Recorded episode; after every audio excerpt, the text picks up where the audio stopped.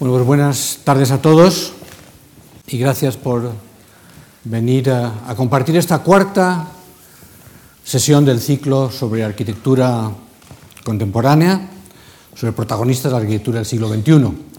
Como es la última, aprovecharé también para hacer alguna observación que me pide mi amiga Lucía y también uh, formular algunos agradecimientos. En primer lugar, a la propia Fundación, que como Lucía recordó el primer día, ya hace 45 años me becó para estudiar en el extranjero y que sigue eh, siendo tan generosa como para traerme aquí para estar con ustedes y, y, y, que lo agradezco en la persona de Javier Gomá que nos acompaña hoy y a través de él dar las gracias a todos los empleados y el personal ¿verdad? De, la, de la Fundación que tan eficazmente están permitiendo que la organización de estas sesiones fluya como lo hace. ¿no?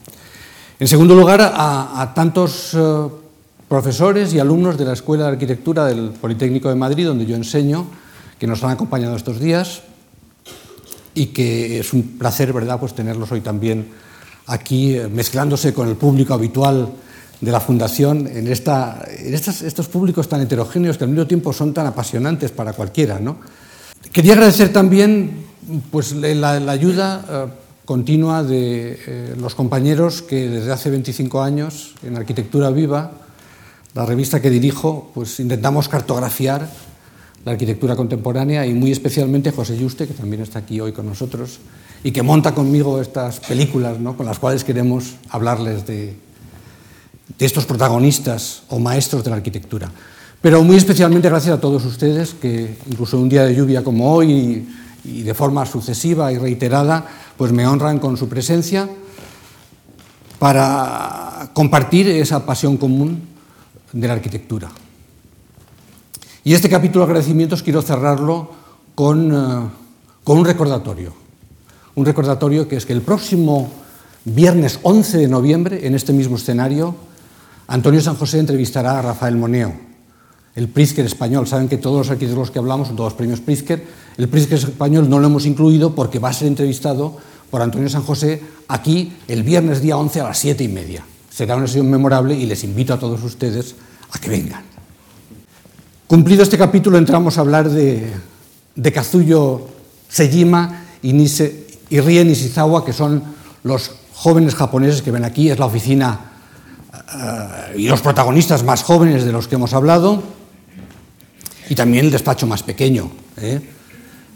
Foster tiene más de mil arquitectos en plantilla, tanto Coljas como Herzog pues oscila entre 300 y 400, y, estos uh, jóvenes arquitectos japoneses han tenido siempre un despacho que no ha pasado de 30 a 40 personas, ¿no? sino un despacho pequeño, pero que hace, sin embargo, obras muy ambiciosas. Me decía hace unos días Kazuyo Sejima que hace muchos concursos en Europa, pero que no puede hacer ningún concurso por invitación en Japón porque les piden un número mínimo de 100 empleados.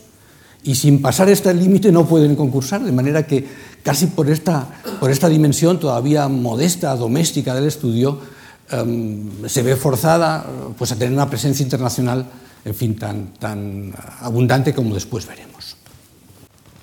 Les decía que todos ellos eran premios Pritzker, lo han recibido sucesivamente como corresponde a su edad, y, y, y hemos dado también una serie de saltos biográficos que se corresponden a este último. Les, creo que les recordé que entre Foster y Coljas había nueve años de diferencia, entre Coljas y Herzog había seis, y entre Herzog y Kazuyo Sejima otros seis años.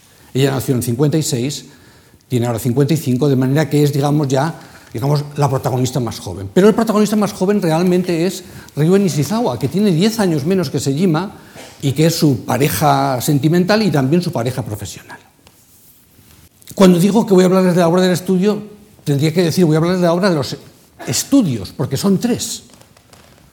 En realidad, ese, ese número de, de arquitectos que trabajan en el despacho de, de Sejima y Nishizawa trabajan bajo tres adscripciones. Uno, que se llama Sana, que es el nombre de la oficina, que son los trabajos que hacen conjuntamente los dos.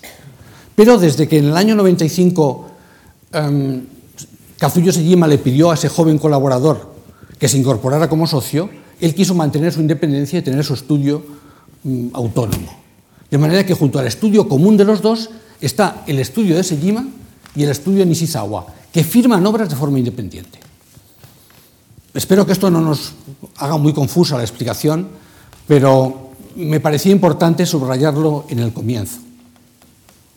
La razón de que haya tres estudios en uno probablemente tiene que ver con que Japón es todavía una sociedad muy tradicional, en la que eh, no es fácil encontrar a una mujer al frente de una organización y para un varón estar sometido a una mujer tiene un elemento de, en fin, de abrasión respecto a la cultura japonesa que, les, que hace a veces este tipo, digamos, de, de sociedad inestable. ¿no? Entonces, la manera de conseguir esta estabilidad es que existan estas tres oficinas simultáneas, de lo que hay que decir que los grandes trabajos se hacen siempre bajo el nombre de ambos, pero en los pequeños trabajos ellos siguen operando de forma, de forma individual.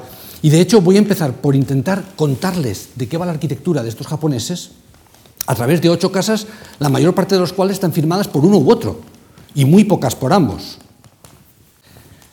Les decía que era la oficina más joven y también la más difícil de interpretar. Los anteriores arquitectos los podemos eh, situar en su incluso me atrevería a decir, digamos, en, un, paisaje de influencias recibidas y de influencias ejercidas sobre otros bastante nítido. Esa anatomía de las influencias, citando a Bloom, no es fácil de aplicar en el caso de Sejima. La obra de Sejima, aunque sí que tiene un maestro evidente, que es Toyoito, con el que empieza a trabajar y que todavía ella reconoce como el hombre que le que le inspiró su visión de la arquitectura, su arquitectura es muy insólita, muy, muy difícil, digamos, de, de asociar a otras. Es una arquitectura, como verán ahora, y, voy a poner una imagen que, creo que la resume, una imagen de su museo de Kanazawa, eh, que nos da idea del tipo de arquitectura que se trata, una arquitectura casi evanescente, una arquitectura de la ligereza, de la transparencia, de la fluidez, una arquitectura que busca en los límites deshacerse y despojarse de todo hasta no ser apenas nada. ¿no? Muchos críticos han asociado esta arquitectura de Sejime Nishizawa, por ejemplo, a la contemporánea cultura japonesa de los otaku o a gente como Murakami, el artista, que hace esta síntesis del pop eh, europeo y, y, del mundo japonés, de los manga, de los anime, en, en unas obras de arte mmm, superficialmente hedonistas y al mismo tiempo profundamente nihilistas. Y a veces han dicho, la arquitectura Sejima es superficial como la cultura japonesa es superficial, como nosotros hoy somos superficiales. Sin embargo, a mí me gustaría más pensar que la arquitectura Sejima no tiene que ver con este Murakami, el artista, sino como, con Murakami, el, el escritor, ¿no? el autor de Tokyo Blues y de Kafka en la orilla, alguien que se ha enfrentado a la cultura japonesa, a su consumismo, a su ausencia de espiritualidad, a su pérdida de los valores tradicionales, y ha intentado formular en sus obras con esa prosa que es una mezcla de Carver y de, Kafka, ¿verdad? Una, una visión crítica de ese mundo y una visión que nos permita entenderla de una forma distinta, de una forma más... Eh, um, seguramente, sí, puedo decir menos superficial, menos superficial. Hay un fotógrafo japonés, cuya obra estoy reproduciendo aquí, que hizo una serie que se llama Happy Victims, Víctimas Felices. Eran víctimas felices de la moda, Y entonces documentaba ese mundo japonés de gente que se aficiona a una marca, colecciona solamente cosas de esa marca y vive rodeado por mm, vestidos o objetos de esa marca. En este caso, aquí estaba reproduciendo la habitación de, de, un fan de Comme des la firma de moda. En la obra de este japonés está precisamente algo similar a lo de Sejima. Por un lado, una fascinación con la moda, una fascinación con esa superficialidad del glamour y al mismo tiempo un elemento mm, crítico de incomodidad. Kazuyo Sejima, por cierto, dice con frecuencia que ella es muy aficionada a comprar, que es muy aficionada a la moda, eh, que prefiere las flores a los libros y su marca favorita es inevitablemente Comme des Garçons. Y aquí la ven vestida, ¿verdad? Pues con, un, con una prenda de esa marca. Al llegar a este punto, todos los días anteriores, saben ustedes que me detengo, miro a Lucía y le digo, Lucía, ¿puedes pedir que bajen los focos? Lucía sale, hace gestiones, bajan un poquito los focos, pero apenas se nota. Pero yo eh, ya he adquirido el hábito de pedirle a Lucía que bajen los focos para que ustedes vean mejor las imágenes. Porque lo importante no es que me vean a mí o que nos veamos todos, sino que puedan ver bien las imágenes en la pantalla y necesitamos menos luz, un poco de menos luz. Pues bien, esta creadora singular hace arquitectura japonesa y está arraigada en la arquitectura japonesa. La arquitectura japonesa ha sido muy importante en Occidente, muy importante.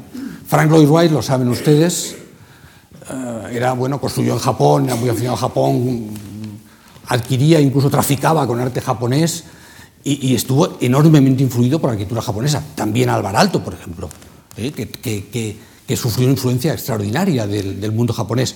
Seguramente el que más contribuyó a difundir el mundo japonés en, Occidente fue, fue Bruno Taut, ¿no? con su libro del año 35 sobre Katsura y la casa japonesa, que capturó la imaginación de los arquitectos modernos. Entonces yo voy a introducir la obra de estos arquitectos muy rápidamente con un recorrido por ocho casas. Ocho casas que, producidas en diez años. La primera de ellas, la primera casa que construyen los dos. Una casa que llama la Casa S, que como ven, en un entorno mm, habitual, es como un farol ¿eh? nada más que unas pieles de, policarbonato, y su interior, lamento, van a tener que ver algunas plantas, o sea, que algunos planos a los que no sean arquitectos les pido que tengan paciencia cuando pasemos a los planos, pero hay cosas que hay que explicar en los planos. En estas plantas pueden ver cómo está organizada esta casa. Está organizada con una serie de piezas y un corredor perimetral que la reúne todas. Las piezas todas se abren hacia el interior, y hacia el exterior solamente eh, tienen esta especie de corredor que separa las, las, piezas de madera de habitación de esa galería translúcida que hace que la casa durante la noche brille ¿verdad? como un faro y que al mismo tiempo lo construye como un recinto de intimidad translúcida. Este es el interior de la casa.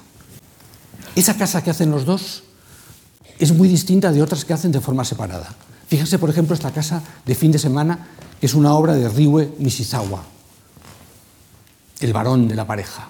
¿eh? Es una casa de fin de semana y por tanto que cuando no se usa quiere dejarse herméticamente cerrada, como la ven aquí, casi como un cofre ¿eh? hermético. Y en la planta, y siento de nuevo recurrir a la planta, sin embargo está atravesada por grandes patios que penetran y que finalmente se cierran. De manera que la casa, cuando se abre, tiene este aspecto. Una casa de una sola planta, perforada por patios, pero que puede cerrarse como un cofre. Y donde al final se manifiesta esta condición ligera y translúcida de la arquitectura de Sejima, que busca que los cerramientos mm, sean tan delgados que casi desaparezcan, que las estructuras sean tan esbeltas que casi parecen imposibles. Y esta es la imagen de esta casa de, de Ryue Nishizawa, que voy a poner en contraste con una casa de Kazuyo Sejima, esta que se llama casa pequeña, porque realmente lo es mucho, una casa mm, como pasa tantas veces, ¿verdad? En Tokio, pues con un piso sobre otro y con una forma extraña, pero que obedece solo a acomodarse a las irregularidades del sitio y a la necesidad de acomodar eh, sus usos. Aquí lo ven que hay un momento en que hasta la casa se tiene que retranquear para que quepa el morro del coche, porque si no, no hay manera de, acomodar en los apenas 80 metros cuadrados que tiene los usos habituales de una casa, y eso sí, recorrida por una escalera de caracol que sitúa todas estas piezas tan pequeñas una encima de otra, y cuyo interior es la imagen que ven aquí.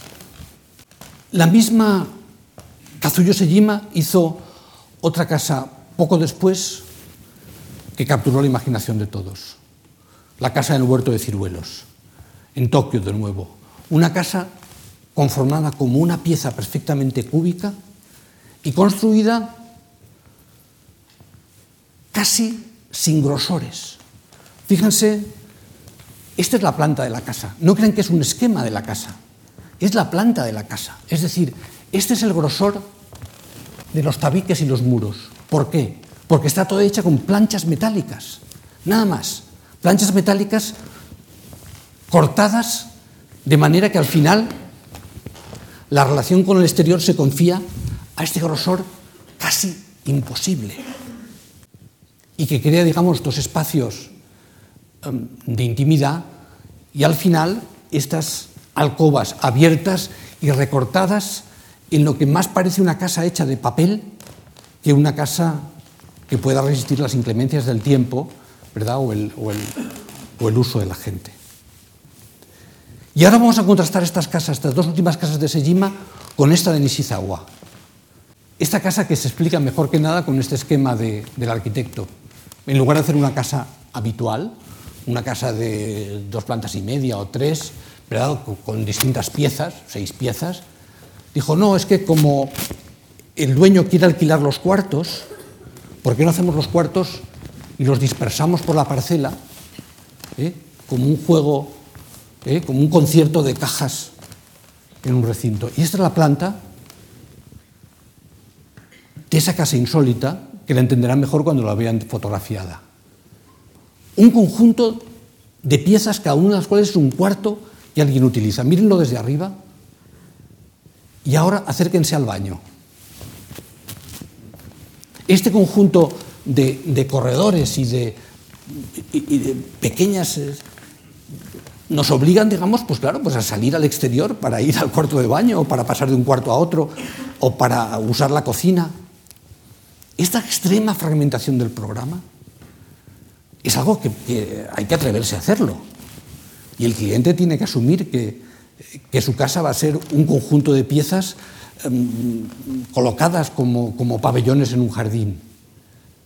Pero conforman una arquitectura totalmente nueva, que a veces se expresa de una manera más convencional, en otras casas horizontales como esta, la casa A, que ven aquí en planta, con una serie de piezas eh, eh, colocadas en horizontal.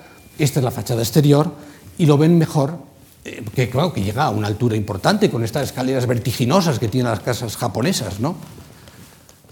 Y como ven, llena de plantas y objetos, muchos de ellos, por cierto, del diseño de la propia Sejima, como por ejemplo este, este taburete que ven aquí, ¿verdad? Con sus orejitas que diseñó, o por ejemplo la, eh, esta especie de candelabro florero, ¿eh?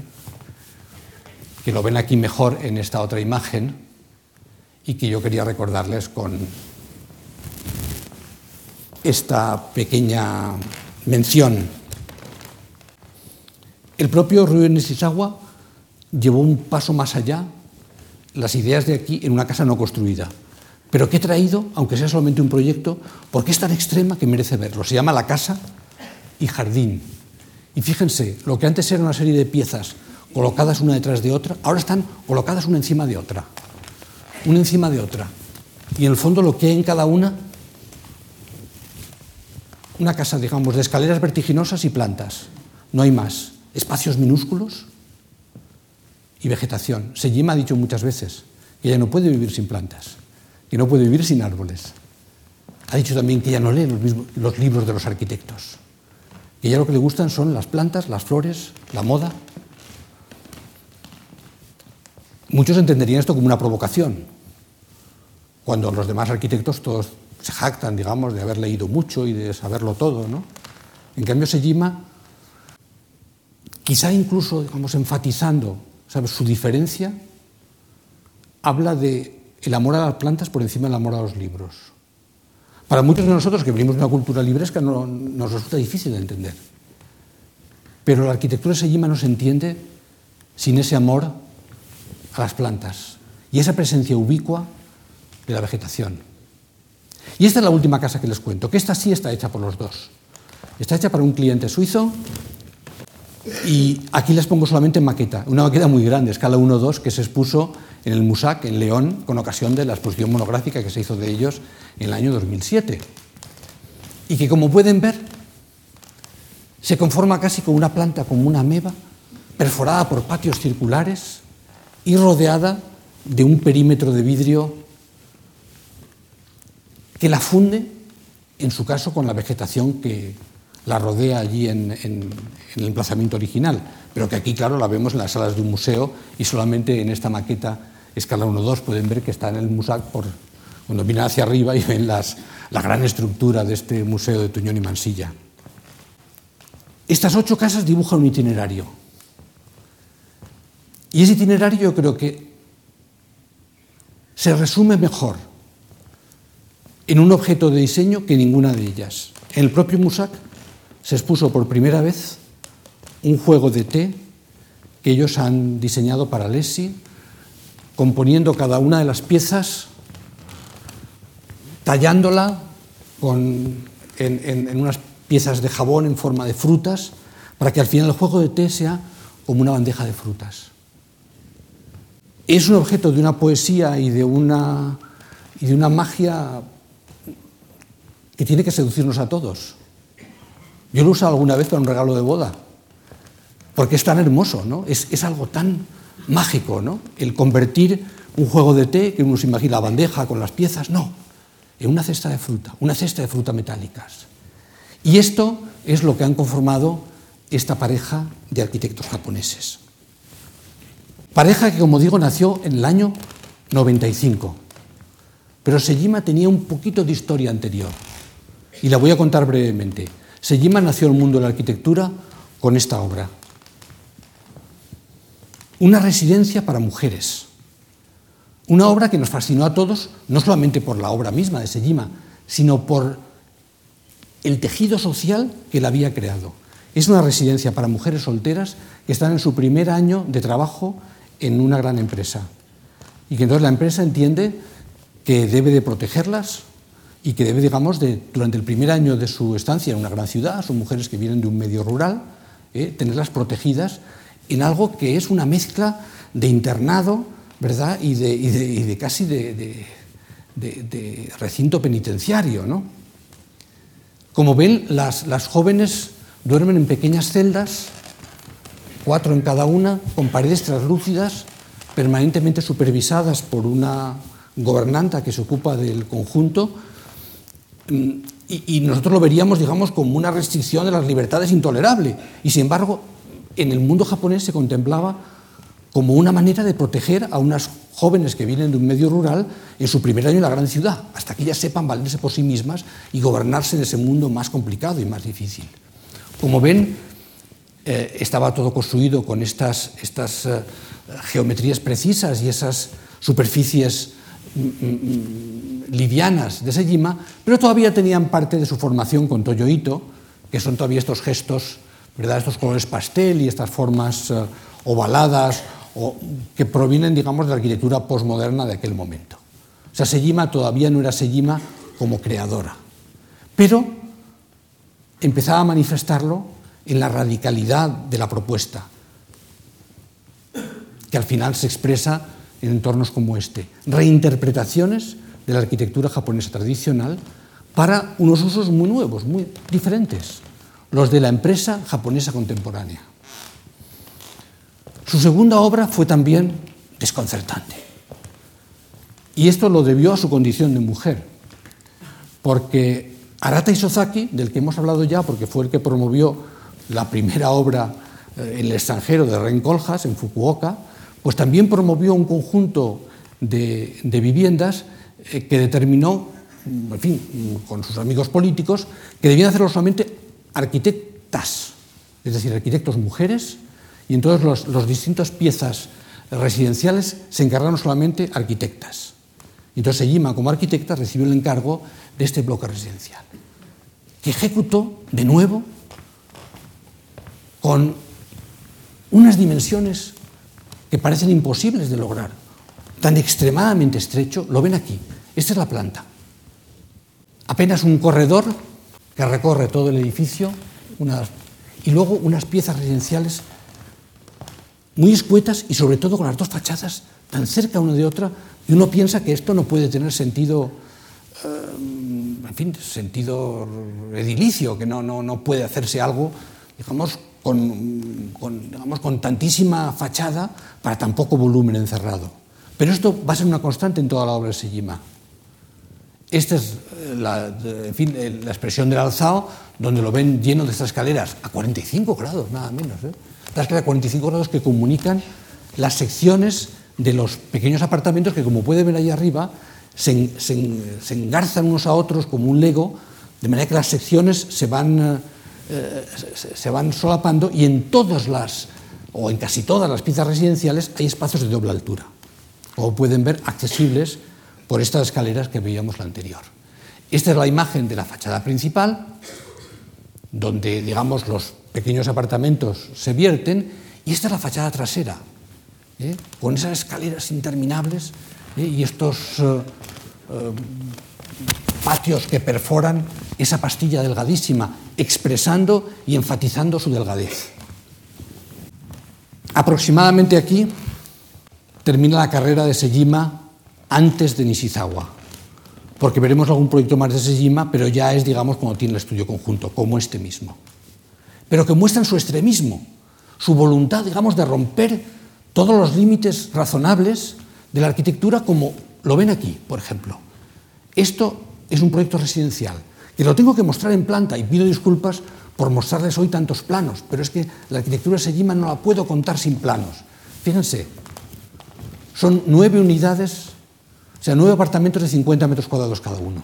Pero fíjese la forma tan insólita con la que las organiza. Imagínense lo que es colocar allí muebles, eh, habitar y a veces incluso pues, pues, eh, circular por dentro. Es, es... Yo me he equivocado muchas veces. Con los proyectos Sejima, en fin, he hecho predicciones. Eh, muchas veces jamás se construirían. Yo veía el proyecto y digo, esto es, al final habrá alguien que la detenga, porque es que esto es una locura, ¿no?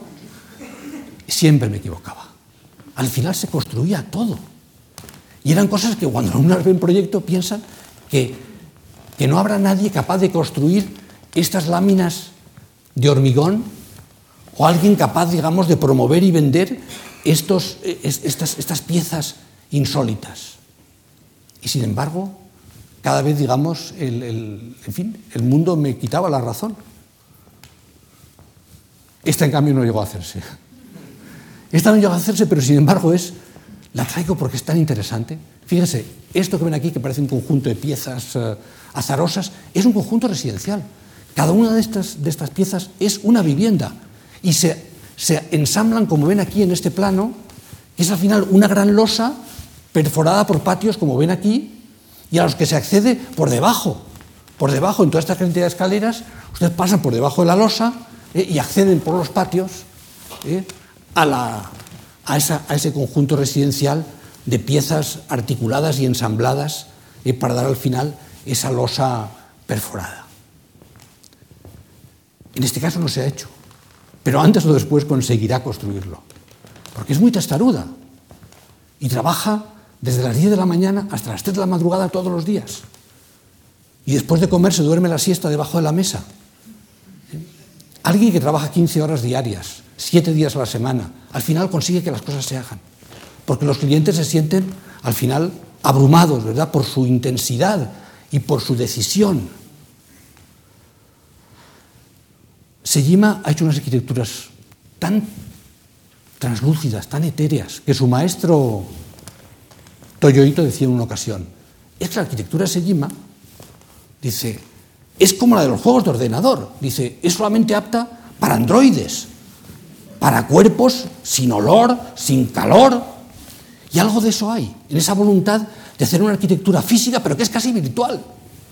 Como ven aquí en este, en este, eh, en, en, en este centro, vamos, este estudio de diseño, ¿no? Ha llegado a unos extremos que a los arquitectos nos parecen imposibles. Miren, por ejemplo, este pequeño café en un parque. Lo ven y en sí mismo, pues no, no aquí de lejos no, parece tener más interés, pero cuando se acercan dicen, ¿cómo es posible hacer unos pilares tan esbeltos? ¿Cómo puede todo esto sostenerse? ¿Y esto cómo se arriostra? ¿Por qué no se cae hacia un lado o hacia otro? ¿Dónde están los elementos rígidos que, que impiden que esto se caiga? Y hay que decir, ocultos, escamoteados. Miren, por ejemplo, esto aquí. Ustedes no se han dado cuenta y hay que mirar un rato para verlo. Esto es una gran plancha de acero tratada, digamos, de manera que, ¿sabes? que al final actúe como espejo para que no se vea, pero cada uno de esos pequeños pabellones necesita dos grandes planchas de acero en direcciones perpendiculares para, digamos, impedir que se caiga en una dirección o en la otra, lo que los arquitectos llamamos arriostrar, es decir, evitar ¿sabes? que, que, que este, este, esta especie de, de, castillo de, de naipes ¿verdad? se derrumbe. y están dentro los elementos metálicos, las grandes planchas que impiden que esto se caiga. Pero no los vemos. Se diluyen en, en, este, en este mundo de paisajes, de reflejos, de levedad y de transparencia. O aún más allá, en esta terminal de ferries. Ustedes cuando van por la calle miran alrededor y, fíjense en los grosores de las cosas, los grosores de los forjados, los grosores de los pilares, los grosores de las cubiertas. ¿Alguien ha visto algo de, con, estas, con estas proporciones? Lo vemos dibujado y pensamos, no es posible. Cuando llegue a construirse, todo empezará a ser más gordito para que las cosas se aguanten. Pero no es así. Sejima lo consigue y de nuevo introduciendo estos recursos casi escenográficos, ¿verdad?, de los grandes palastros eh, enmascarados como espejos. Pero al final, claro, aquí tiene uno de ellos, ¿eh? y al final ven uno de estos trucos que permiten que el edificio se aguante y que se diluyen en ese paisaje de reflejos, pero que construyen unos edificios de una perfección y de una levedad emocionante. Aquí se nota más. Aquí el truco se ve antes. Esta misma arquitectura liviana es la que empleó para hacer, o la que emplearon, porque es un proyecto conjunto, para hacer el proyecto del IBAM. Un proyecto que ganaron en concurso para ampliar el Instituto Valenciano de Arte Moderno. Y frente a los demás concursantes que proponían añadir piezas, añadir otras piezas en la ciudad que permitieran que el edificio, ¿verdad? que el museo mm, se, se extendiera, Sejima hizo algo genial. Dijo, en lugar de añadir piezas,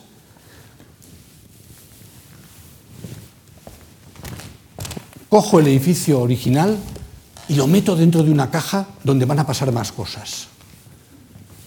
El edificio original se mete dentro de una caja casi translúcida de, de tela metálica que al final en la ciudad se percibirá así, como si no existiera, como si no estuviera ahí. Y que de nuevo muestra estas esbelteces que yo subrayo sobre todo para los arquitectos. ¿Cómo es posible un pilar? Eso, eso, uno piensa, esto solamente puede aguantar si está colgado de arriba. No puede soportar, no puede soportar compresiones. ¿Cómo, ¿Cómo puede ser esto? Conseguirá construirlo. No lo ha conseguido todavía, pero mucho esperamos que lo consiga y que ese único proyecto de Sejima hasta ahora en España llegue a ser realidad. Un proyecto, sin embargo, que me sirve para introducir otro género de preocupaciones de la oficina es un proyecto medio frustrado. Este es de todos los proyectos de Sejima el único que ella se niega casi a afirmar. Dice, lo hicieron tan mal, es un teatro en Almere, en Holanda, ¿no? Este que ven aquí, este es bueno, el, exterior, bueno, pues tiene esa condición un poco minimalista, de unos, unos prismas abstractos, pero lo importante no era esto, como esta arquitectura hay tantísimas, ¿no? Lo importante era esta planta. Una planta que, como ven, no hay corredores, no hay todas las piezas se comunican una con otra en una especie de laberinto. La gran aportación del, edificio era justamente esa.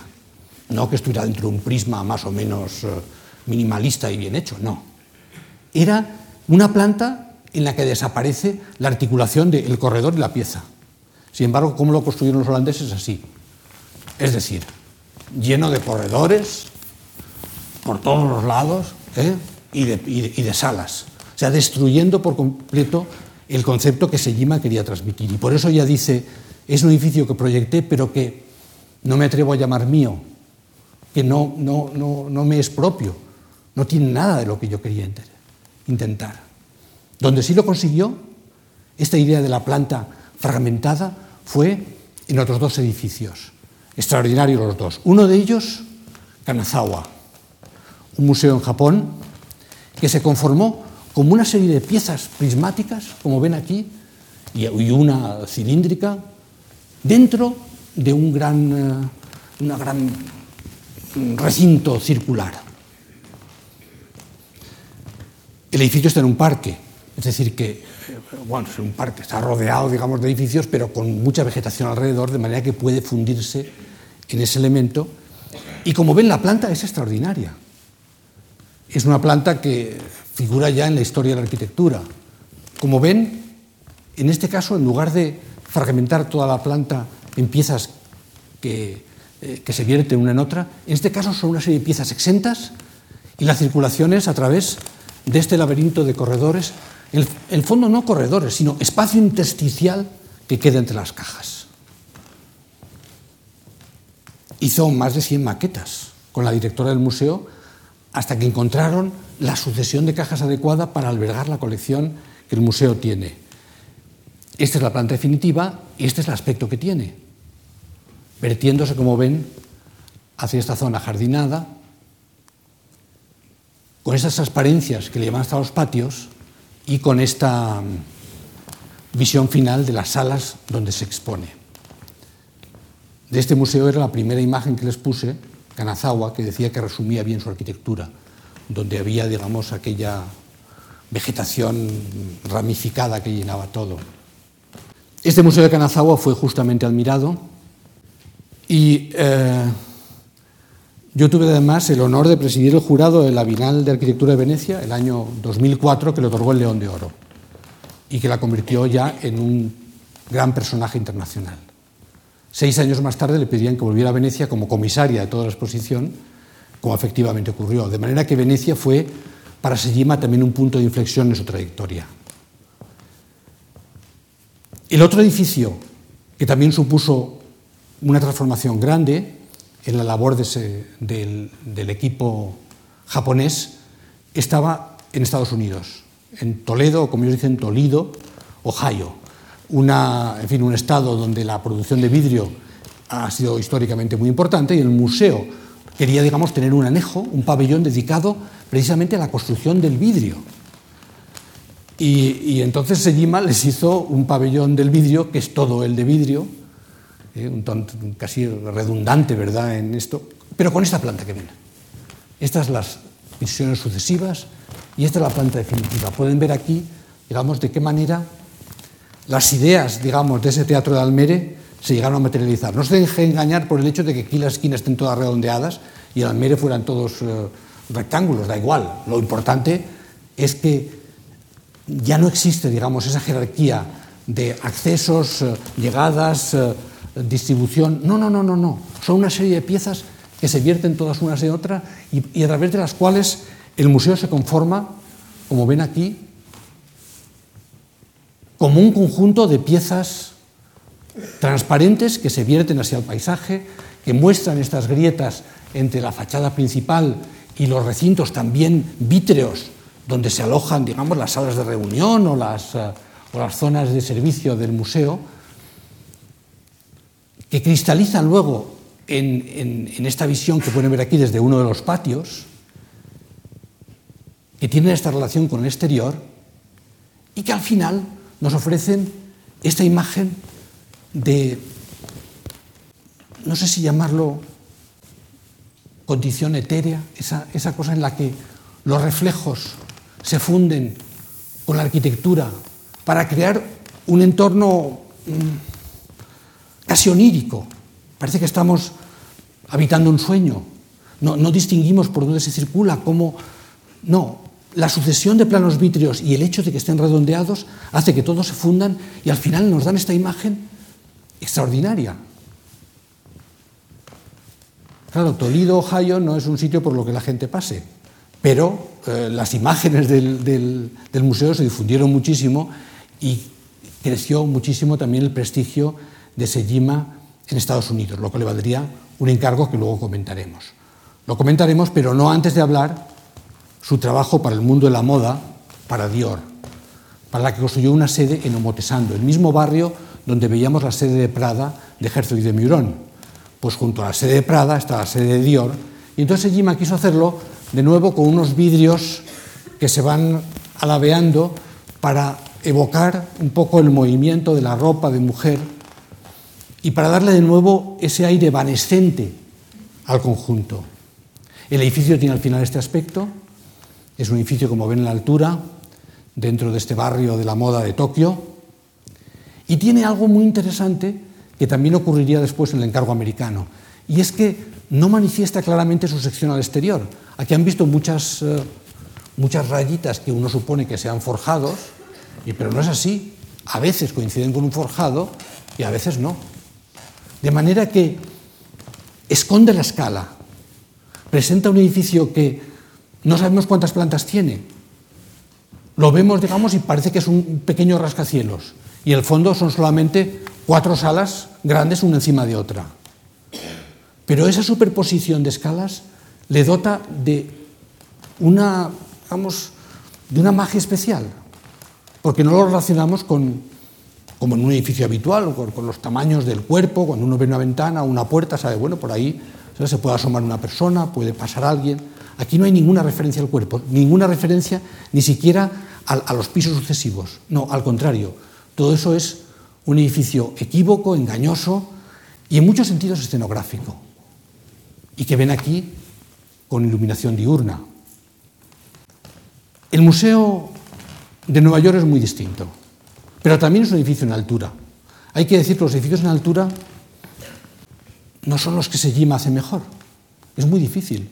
Este mundo suyo de reflejos, de evanescencia, de transparencia, de, li de liviandad, no es tan fácil de hacer cuando un edificio en altura tiene unas restricciones desde los bomberos, la seguridad, etc.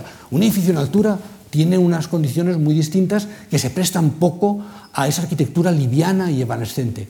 Y sin embargo, Mm, ella lo ha logrado, digamos, desarrollar con cierta dignidad en este museo neoyorquino, el New Museum, que está en un área eh, degradada, la del Bowery, eh, em, rodeado, como ven, pues de, fin, de, de, de eh, construcciones en muy mal estado, y que lo conformó como una sucesión de cajas en equilibrio inestable. De nuevo, digamos, para transmitir esa idea de ligereza, que en el otro caso lo hacía con los trucos de la escala, aquí lo hace porque las cajas parece que podrían caerse. Dirán, bueno, pero eh, estos apilamientos los hemos visto en, en, en Coljas, los hemos visto en Herzog, ha habido un momento en que estaban muy de moda, aquí ven, digamos, de qué manera la relación, digamos, entre la estructura eh, y, el, y el exterior no es directa, es decir, que hay cosas que se expresan al exterior y cosas que no. Una de las, en fin, de los dogmas de la arquitectura moderna era que tenía que ser sincera, y por eso querían decir que debía expresar su función al exterior, y que no debía tener, digamos, una diferencia entre el rostro y el cuerpo de la arquitectura que está detrás. En cambio, la arquitectura de Sejima lo es siempre. Es siempre, no sé llamarla insincera, pero ilusionista. Es siempre um, escenográfica. Nunca nos cuenta lo que hay detrás. No sabemos lo que hay detrás. Cuando vemos la sección, vemos lo que son forjados, donde se sube, las salas, pero cuando vemos el edificio, no lo sabemos. Vemos cajas apiladas y pensamos que cada caja es un piso. Luego, cuando vemos la sección, vemos que no es verdad, que no es así. Decía, me pueden decir, bueno, hemos visto estas cajas apiladas en muchos otros arquitectos y, de hecho ha sido casi una especie de lugar común de la arquitectura de los años 90. Cajas apiladas se han hecho por doquier, se han empleado hasta los anuncios de muebles, eh, han empleado las cajas apiladas ¿eh? en Japón, de manera que tampoco es tan original. En lo que es original es en utilizar esas cajas, y aquí la ven, digamos, en las maquetas de su estudio, con otro propósito. Porque no solamente para dar esa imagen de inestabilidad y por tanto comunicar ligereza, porque solamente lo ligero puede ser estable, sino que los desplazamientos entre las cajas crean estas zonas que son o lucernarios o terrazas que se articulan con las zonas del interior y que permiten que, sobre todo los espacios de arte, tengan una iluminación de luz natural que de otra manera no podrían de ninguna manera tener. Al final Sejima se queda muy contenta, como ven, con su caja definitiva y se retrata con ella. Porque, claro, no es su mejor proyecto, pero era Nueva York. Y Nueva York es el escaparate del mundo. Entonces, construir Nueva York era tan importante para ella y para cualquiera, que este proyecto, que dentro de su obra no es de los más importantes, resultó ser el más difundido y, por muchos sentidos, pues el más, eh, el más conocido y el que más gente ha llegado, digamos, a visitar. Se construyó, como ven aquí, la secuencia la empleó el New Museum como póster ¿verdad? de su inauguración, y al final esta es la imagen que da entre la, en las calles de esta zona del sur de Manhattan. La imagen exterior, como ven, es como es habitual en, estas, en estos espacios de arte, ¿sabes? un cubo blanco bien iluminado eh, y, a veces incluso sórdido en su, en su condición hermética. ¿no? De vez en cuando aparecen estos lucernarios que provienen de esos desplazamientos de las cajas y hay también momentos emocionantes como una escalera de estrechez de nuevo impensable que recorre el edificio. Pero lo más significativo es cómo está cubierto con este deployé metálico que se ve así desde el interior y así desde el exterior. Y que ellos eligieron para retratarse justamente en una terraza similar a esta, pero en la que da las oficinas, para retratarse como autores de lo que era para ellos en aquel momento la culminación de una carrera. Lo inauguraron en el 2007 y tres años después volverían a Nueva York, pero con otro propósito, para recibir el premio Pritzker, que se les entregaría precisamente en la isla de Ellis, en, en Nueva York, culminando el reconocimiento a esa trayectoria tan extraordinaria. Sin embargo, la obra Sejima tendría momentos mejores que Nueva York. Y uno de ellos, por ejemplo, en Essen este, este, edificio, esta escuela de negocios para gente que quiera dedicarse al mundo del arte, una cosa muy especializada, es una escuela de negocios, pero para gente que quiera ser gestores del mundo del arte y de la moda, el arte, la moda, el diseño. Se promovió pues, para resucitar en fin, una zona fin, de paleoindustria en el, en el Rin, digamos, que, que necesita regenerarse con nuevas inversiones públicas, porque ahí lo que hay es altos hornos abandonados y acerías que ya no, que ya no tienen uso y construyó este edificio insólito, que de nuevo subraya lo que les decía acerca de lo hermético de sus fachadas. Vemos esto y no sabemos qué hay detrás. Hay un piso, cuatro pisos, es un gran, es un gran cubo vacío, no lo sabemos. Tenemos que ver las plantas para ver que hay cuatro plantas dentro, como ven con esas fachadas azarosas, cuatro plantas, por cierto, que al final llegan a estar sostenidos solamente por dos pilares, porque todas las demás están embutidas dentro de las las zonas funcionales. Y cuando vemos la sección comprendemos el edificio, que son efectivamente solo cuatro grandes salas, una, dos, tres y cuatro, una encima de otro, y la terraza. Pero por fuera, nunca lo hubiéramos dicho, porque esta organización aleatoria de estas ventanas cuadradas no nos da ninguna clave, como no la teníamos en el edificio de Dior y como no la teníamos en el New Museum de Nueva York.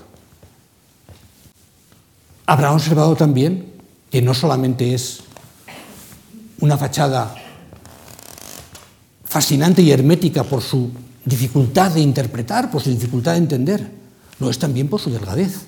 Fíjense, por la noche. Aquí lo pueden ver todavía mejor. Yo les invito, hemos visto muchos edificios con una fachada tan increíblemente delgada.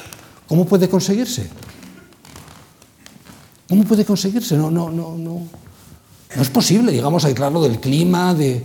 Allí hace mucho frío, el Valle del Ruhr. ¿Cómo, cómo consigue Sejima hacer una fachada en la que dices, ¿dónde está el aislamiento? ¿Dónde está la inercia térmica? ¿Dónde... ¿Cómo es posible hacer esto? En este caso, con un recurso técnico.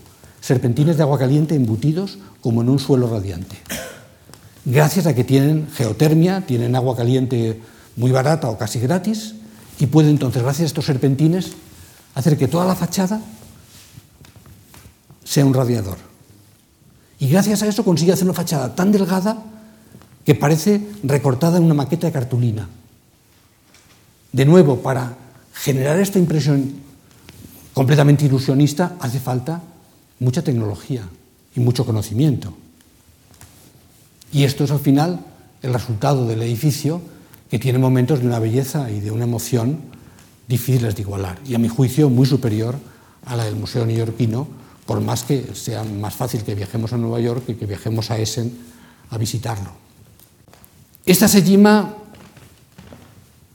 con estos edificios, ha conseguido ya un, un puesto en la historia de la arquitectura contemporánea y ha hecho además que reciba invitaciones tan insólitas como la de construir en Novartis. Novartis es un, eh, es bueno, no sé llamarlo un zoo de arquitecturas, pero sí es un zoo de arquitecturas. Novartis es una gran empresa farmacéutica en Basilea, cuyo, en fin, cuyo director y el líder, el presidente, Basela, es un hombre enamorado de la arquitectura y que ha querido hacer la empresa, digamos, que contrata a los mejores arquitectos del mundo para hacer su campus. Y entonces han construido todos, desde nuestro Rafael Moneo, Frank Gehry, eh, eh, eh, Herzog. la lista sería interminable. No os la voy a decir. A Sejima le encargó un edificio de despachos. Este es el campus al lado del Rin, en, en, Basilea. Cada una de esas piezas que ven ahí la hizo un arquitecto distinto y todos ellos parte de esta especie de, eh, fin, primera división de la arquitectura. Y cuando Sejima hizo este proyecto, yo también hice otra predicción equivocada. Dije, nunca se construirá. Allí llegará la división inmobiliaria y dirá, pero ¿cómo es posible? Señora Sejima, ¿cómo puede hacer usted una cosa con estas dos fachadas tan próximas? Si no caben, no caben, no caben oficinas, no caben despachos, no cabe nada. Y de nuevo, otra vez que me equivoqué. Pero fíjense en la sección. La sección es extraordinaria, es increíble. Uno no se imagina que un edificio así pueda existir. Al final, ¿qué es? Una gran pantalla, pero que tiene solamente cuatro metros de profundidad. Solamente cabe una persona. Una persona, otra persona, otra persona y un corredor para circular. La imagen a la entrada del campus es bellísima, es como una gran pantalla ¿eh? que, nos presenta el campus, y además, claro, con los muebles cuidadosamente elegidos, todos homogéneos, de manera que es como una, como una exposición. Pero cuando uno circula por dentro, es muy incómodo, porque no hay nada más que la mesa de trabajo y un corredor. Tienes que molestar a cada uno que pasas. No conozco ningún edificio de oficinas en el mundo que se ha hecho con dos fachadas de vidrio a cuatro metros de distancia. Me parece algo insólito. Pero Sejima lo consiguió, como tantas otras cosas. Y voy a acabar. Voy a acabar con cuatro pabellones y dos edificios. Cuatro pabellones, algunas intervenciones en pabellones, otros pabellones efímeros, otros permanentes, pero que expresan un poco el momento de la arquitectura de Sejime Nishizawa. Esta es una intervención que hicieron en el pabellón de Mies van der Rohe, Barcelona, de, fin, que todos ustedes conocen muy bien, y donde insertó estos vidrios curvos eh, que ya les resultarán familiares por el proyecto de, Ohio, y que efectivamente mm, contribuyen a hacer ver la arquitectura de Mies desde otra óptica e introducen el elemento ilusionista en lo que era un edificio de un mm, rigor de otra naturaleza, ¿no? donde la disolución del, del, espacio ¿no? y la creación de la planta libre ¿sabes? excluía este juego de reflejos que Sejima introduce, eh, lo que digo que es solamente una instalación. Esto no es una instalación, es un pabellón eh, pero un pabellón también efímero, dura solamente un verano. La, la Serpentine Gallery en Londres eh, cada verano encarga a un arquitecto importante eh, que realice un pabellón efímero que dura el verano y lo han hecho todos los grandes. Y ese es el que hizo Sejima, de nuevo con estas formas un poco ameboides. Esta es la planta del pabellón y esta es la imagen con sus sillas que pueden ver aquí alojadas por aquí debajo.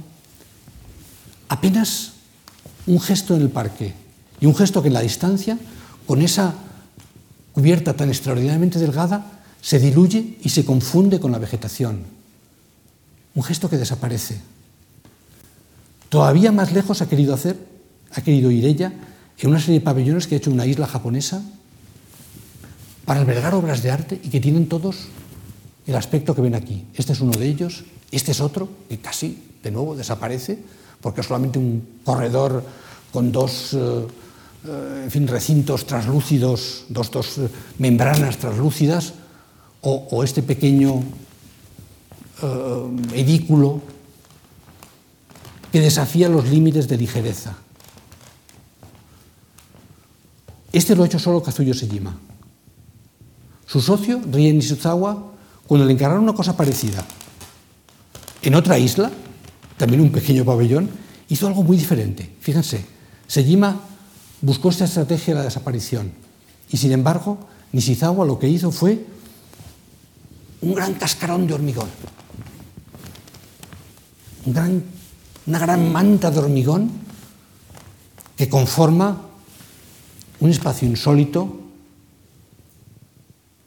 en esa naturaleza japonesa extraordinaria y que al final nos regala imágenes como esta. Esta idea de la manta de hormigón es la que usaron para hacer el último edificio que han inaugurado. En Lausanne, en la Suiza francesa. El centro Rolex para la universidad, que es un centro de usos varios, con bibliotecas, bares, restaurantes, eh, lugares de trabajo para los estudiantes y, los profesores de, de la universidad. Ganaron un concurso internacional convocado sobre las siguientes bases. Los arquitectos elegirían la parcela que quisieran y el tipo de edificio que prefirieran, teniendo en cuenta que esto es todo el espacio que, dispone la universidad para, para, para extenderse y para crecer. Sejima tomó la decisión insólita entre todos los concursantes de no elegir un fragmento u otro de ese campus, sino consumirlo todo. Si el futuro quiere hacer un instituto de biotecnología o de nanotecnología, tendrán que comprar más terrenos, porque Sejima decidió usar todo el espacio disponible, no dejar nada. De nuevo fue otra cosa que yo también predije, no, no, el administrador de la universidad, en fin, removerá Roma con Santiago y dirá, no puede ser, no puede consumir todo el terreno que tenemos. Lo hizo y lo construyó. Dos mantas, como ven, paralelas de hormigón, con esta planta extraordinaria, donde cada uno de los usos se albergan estas burbujas eh, em, casi etéreas. Aquí lo ven en la maqueta, en el despacho, la maqueta que usaron para, proyectarlo, y lo, ven, lo entienden todavía mejor si a esa maqueta le quitamos la tapa. ¿eh? Y entonces ven todo lo que hay debajo de esa manta. Seyema estaba contenta, claro. Y por eso fotografía con la maqueta y más contenta todavía cuando con un esfuerzo titánico que solamente la construcción suiza seguramente es capaz de abordar con esa precisión y con esa elegancia, pues llegaron a construir el edificio que tiene este aspecto nocturno, que manifiesta así su, su geometría laveada y que al final también nos deja imágenes como esta. Imágenes extraordinarias de una arquitectura que, merece, yo creo, nuestro aplauso y al mismo tiempo nuestra perplejidad. Es una arquitectura irrepetible. No es una arquitectura como la que hacen otros arquitectos, de la que podemos aprender para nosotros. No, es que son, cosas que, que pedagógicamente son, lo dijo para nuestros colegas, ¿verdad?, profesores y alumnos de la escuela. ¿Cómo podemos a cada alguien que, alguien que le encargue una biblioteca y unos eh, restaurantes, inmediatamente plantear una cosa laveada en, en, las dos direcciones. Bueno, el esfuerzo técnico, eh, financiero, de consumo de terreno, es, es colosal, pero al final el resultado es un icono, un icono memorable. Y todo esto lo hacen en un estudio relativamente pequeño y que tiene este aspecto un tanto sórdido, ¿verdad? Con esa luz de, de las ventanas de arriba, o sea, apenas luz natural, y donde trabajan 13 o 16 horas eh, durmiendo debajo de las mesas. Entonces, y sin embargo, y sin embargo, Sejima con estos proyectos se ha convertido, claro, en una de las grandes del mundo de la arquitectura. Cuando Sarkozy en el año 2007 llegó a la presidencia de Francia, dijo, voy a hacer mi foto de familia. Pero la foto de familia no lo hizo con sus ministros. Él sabía que serían olvidados al cabo de 10 o 50 años. Dijo, mi foto de familia será con mis arquitectos. Y esta es la foto de Sarkozy en su inauguración, junto a su ministra de Cultura y rodeado por los grandes arquitectos franceses y del mundo. Reconocerán sin duda a nuestros protagonistas aquí, verán, digamos, a, Norman Foster, eh, con la técnica visionaria que vimos el primer día, verán a Ren Coljas, eh, el intelectual, abrasivo, escritor, verán también, claro, a Jack Herzog, aquí detrás, junto a Nubel, ven aquí a Jack Herzog, a otra mujer también, a la otra mujer que junto a Kazuyo Sejima es importante en el mundo de la arquitectura, Zaha Hadid, y verán desde luego a Kazuyo Sejima vestida como suele, ¿eh? un poco de eh, hospiciana, junto, por cierto, a otro arquitecto japonés, Shigeru Ban, a los que les tocaría hacer, a Sejima y a Ban, los dos grandes museos franceses en provincias, el Pompidou y el Louvre. Saben que Shigeru hizo el, el Pompidou de Metz, por cierto, con no gran éxito, con resultados ¿verdad? muy criticados y justamente porque no ha sido una obra digna, digamos, de su, de su talento. Y a Sejima le encargaron el Louvre de Lens, en el norte de Francia. Un proyecto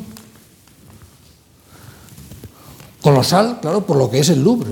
Que el Louvre establezca su primera, ¿eh? su primera, no sé si decir sucursal, ¿verdad? O, rama, y que se lo encargan a Sejima, el proyecto es extraordinario, extraordinario. Eh, yo, coincidimos este fin de semana en, en, Zagreb, estuvimos cenando juntos y me comentaba que ahora solamente se dedica a construir este proyecto, que, es tan difícil, dice, lo que estoy intentando es tan difícil que tengo que dedicarle toda mi energía. Así que tiene muchos proyectos pequeños, pero el único, el que ahora mm, tiene toda su, energía y todo su, tiempo, es la construcción de estas piezas que parecen aleatoriamente dispuestas en medio de este parque, ¿eh? que, se conforman con esta planta que viene aquí, tan similar a otras que hemos visto, y que tiene esta imagen interior, donde, como ven, digamos, eh, Sejima ocasionalmente se retrata a sí misma, a veces en los planos, y que procuran, sobre todo, a través de los cerramientos y a través de esa estrategia ilusionista, desaparecer, desvanecerse, llegar a no existir. Llegar a no existir hasta que un gran museo pueda no ser nada más que un reflejo que vemos que se diluye y se desvanece y cuya imagen ya no podemos asociar a un icono memorable. Hablamos del Guggenheim de Roy, entonces nos acordamos, ah, sí, una gran espiral, tal, o pensamos el de, el de la tormenta de titanio de Bilbao. Todos estos, todos estos, estos museos sabemos asociarlos a un icono, a una imagen que se graba en la memoria. Pero aquí Sejima lleva la estrategia de la, de la desaparición hasta sus últimas consecuencias. Al hablar de la arquitectura de Sejima, lo más importante es, ¿es austera, es lacónica porque nos invita a serlo? ¿Porque quiere que a través de ese despojamiento nosotros adquiramos esa, esa iluminación? esa, mayor depuración espiritual? ¿O es superficial simplemente porque lo somos todos? ¿Es austera porque quiere que lo seamos o superficial porque lo somos? Es una pregunta que no he sabido responder. Pero lo que sí sé es que esa estrategia de la ligereza extrema, ¿no? a veces, digamos, eh, completamente imposible de concebir en términos de arquitectura convencional, llega a producir frutos estéticos emocionantes. Yo a veces digo, a Foster lo entiendo, a Coljas lo entiendo, a Herzog lo entiendo, a Sejima no lo entiendo. La admiro, pero la admiro, digamos, con pasmo y con arrobo, pero no la entiendo. Pero admiro esa estrategia de la desaparición que yo voy a aplicarme a mí mismo a partir de ahora, dejando este escenario que he ocupado durante cuatro tardes y agradeciéndoles, digamos, su, fin, su, eh, presencia aquí continuada. Así que, em, de nuevo, gracias de corazón por su atención y por su paciencia. Muchas gracias. Buenas noches.